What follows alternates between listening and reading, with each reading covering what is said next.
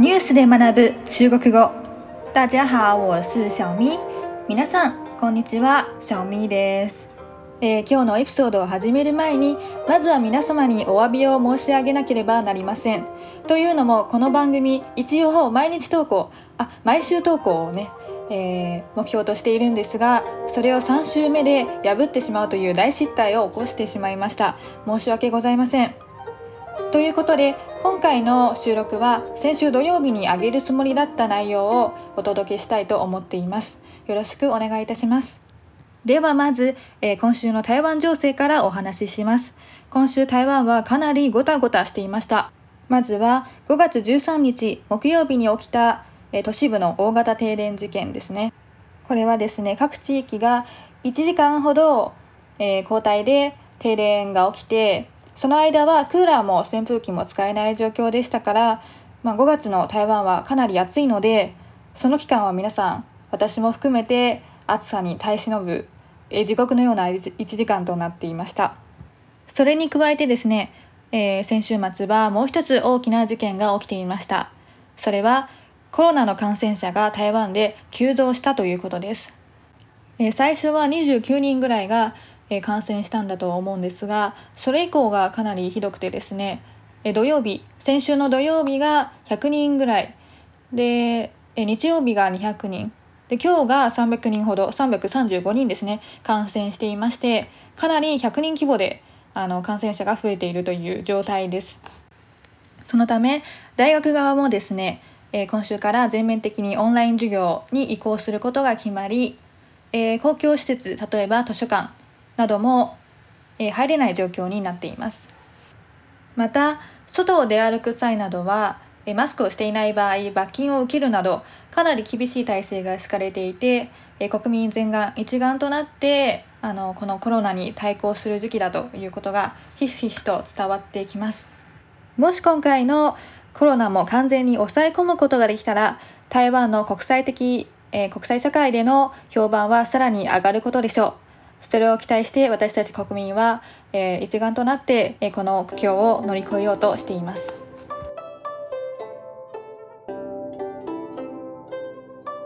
それでは早速今週のエピソードに入っていきましょう。今週皆様にお伝えしたい単語はこちらになります。杀鸡取卵殺鸡取卵です。これを日本語に直訳しますと鶏を殺して卵を取るというかなり物騒な意味になってしまうんですが、えー皆さんどうでしょう？推測できたりしますか？この単語実はイソップ物語から由来が来ていると言われているんですね、えーどういう物語なのか皆さん気になると思いますので今回紹介したいと思います。昔々あるところに農民がいましたと。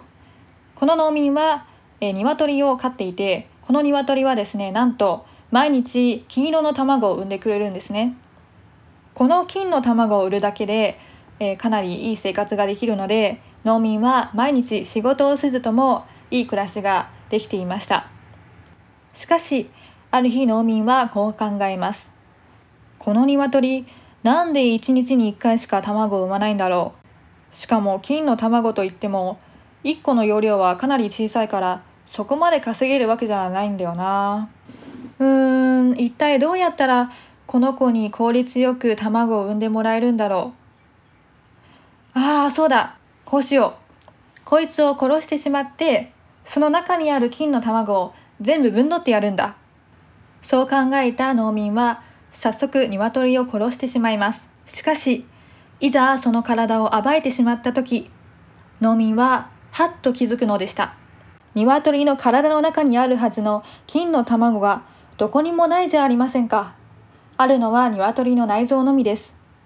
こうして農民は金の卵を産む珍しい鶏を失ってしまい裕福な暮らしからかけ離れた生活を送ることになってしまったのです。以上がこのイソップ物語から来ていると言われている由来の話でした。ここまで茶番にお付き合いいただきありがとうございます。ということでですねこの物語を聞いてから、えーこの「サーチ・チュールアン」という単語の意味を考えた時に、えー以前よりかはさっきよりかはですねこの単語の意味つかめてきたんじゃないかなと思います。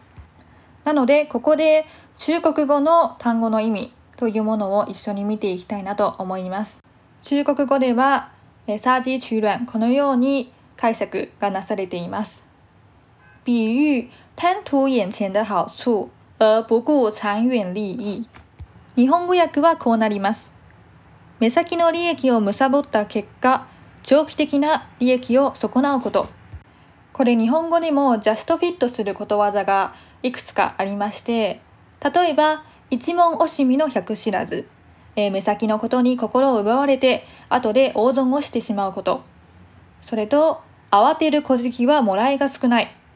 慌てて急ぎすぎると結果的に失敗してしまいかえって損をすることサージ取卵はこのようなことわざに訳すことができると思いますではせっかくですので、えー、杀鸡取卵の例文の方も見ていきましょう。老板一再要求员工延長工時的行径，無異於殺雞取卵。日本語訳はこうなります。社員の労働時間を何度も延長しようとする、えー、社長の行いは、まさに一問惜しみの百知らずだ。はい、以上が、えー、今週の単語、殺鸡取卵でした。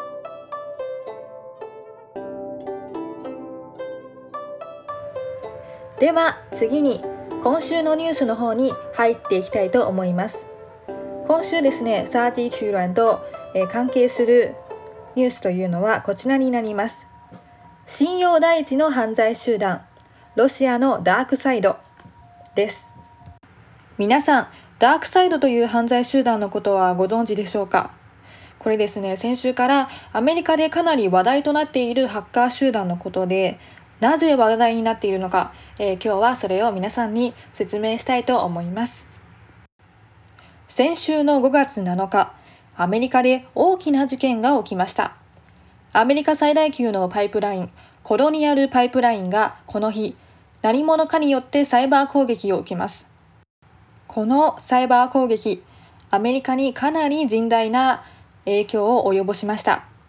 というのもですね、このコロニアルパイプライン、主にガソリンを供給しているんですが、サイバー攻撃を受けて、アメリカ東海岸のガソリン45%が供給停止に追い込まれたわけなのです。アメリカの文化に詳しい人ならご存知かもしれません。アメリカは、そう、国土がかなり大きい国ですから、移動手段は主に車です。ですので今回ガソリンが供給停止に追い込まれたということは、私たちが想像している以上に現地の人々、に多大な影響を及ぼしたわけなのです。今回のこの事件、この事件を解決すべく FBI が捜査に乗り出しました。この事件は一体誰が引き起こしたのか、そしてこの事件を引き起こした理由は何なのか、単なる金銭目的なのか、それともその背後には政治的な目的があるのか？それを捜査していくうちに FBI は答えにたどり着いたのです。ロシアのハッカー集団ダークサイドがこの件に関与していることここでロシアが出てくるとやっぱり何か政治的な目的があるんじゃないかと邪推してしまいますよねただそれを払拭するようにロシアのハッカー集団ダークサイドが今回 FBI の名指しに対して10日に公開声明を発表しました内容としてはこうなります自分たちに政治的な目的は全くありません。え、社会を混乱させる気もありませんでした。僕たちはただ金が欲しいだけなのです。ただ今回のターゲット選びの失敗から僕たちは反省を生かして今後はこのようなことがないようターゲット選びのプロセスを見直したいなと思いますと、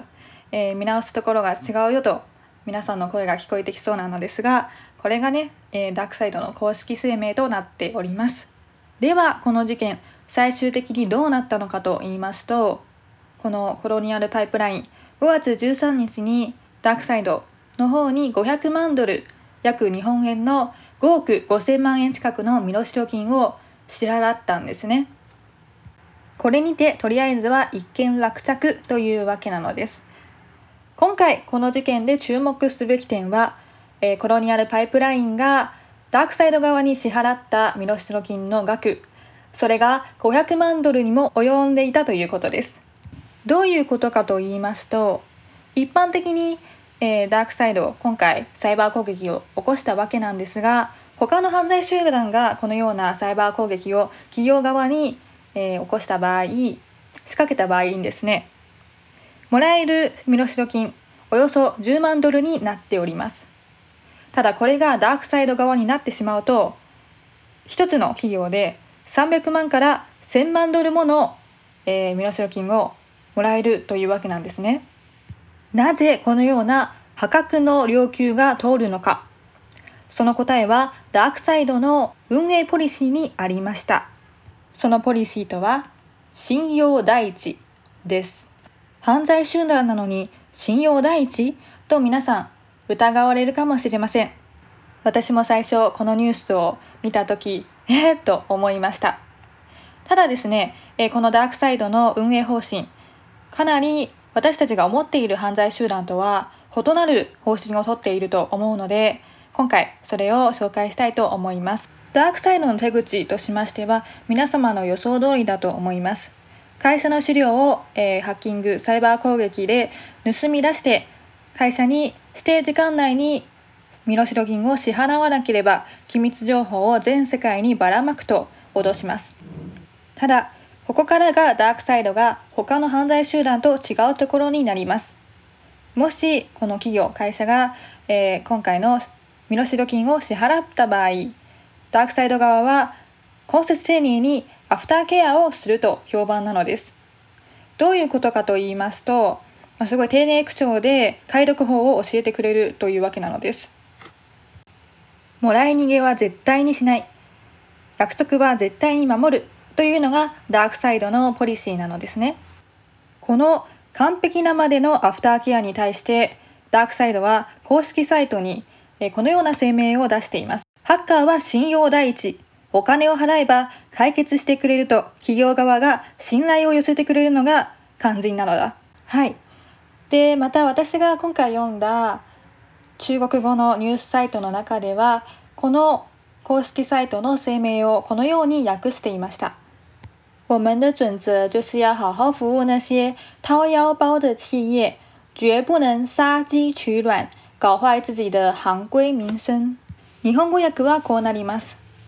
僕たちのポリシーは、えー、お金を支払ってくれる企業にちゃんとしたサービスを与えることです。絶対に一問惜しみの百知らずのようなことをしでかして自分たちがこの業界であ作ったルールで得た名声を自分たちで壊してしまうようなことはあってはなりません。はい。以上がダークサイドに関してなのですが、もうここからわかるように私たちが普段思っているような犯罪集団とはかなり毛色の違う集団だということがわかりますよね。余談になりますが、ダークサイドが普段狙う対象は、金持ち企業や財団のみらしいのです。公共企業や NPO、こういったサイバー攻撃に弱いはずの、えー、企業というか NPO、NGO などには手を出さないそうなのですね。ここまで聞くとかなり義足的な一面もあるのかなと思ってしまうのですが、まあ、単にただ、えー、こういう事業に手を出すと政府から結構目をつけられるじゃないかなとそういう憶測もありますまあでも私たちに実害がない限りは不謹慎なのですがちょっとユニークな集団かなと思ってしまいます以上が今週のエピソード今週のニュース信用第一の犯罪集団ロシアのダークサイドでした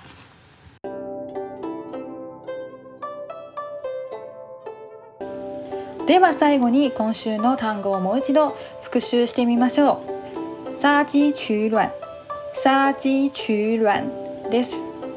今週のニュースで学ぶ中国語以上となります。えー、で今週からですね、あの私が番組で使ったいろいろないろいろなニュース番組や、えー、サイトなどの URL を参考文献としてあの説明欄の下に貼っておきますのでまあ、興味のある方は是非ご一読ください。まあ、以上で今回の収録終わります。ありがとうございました。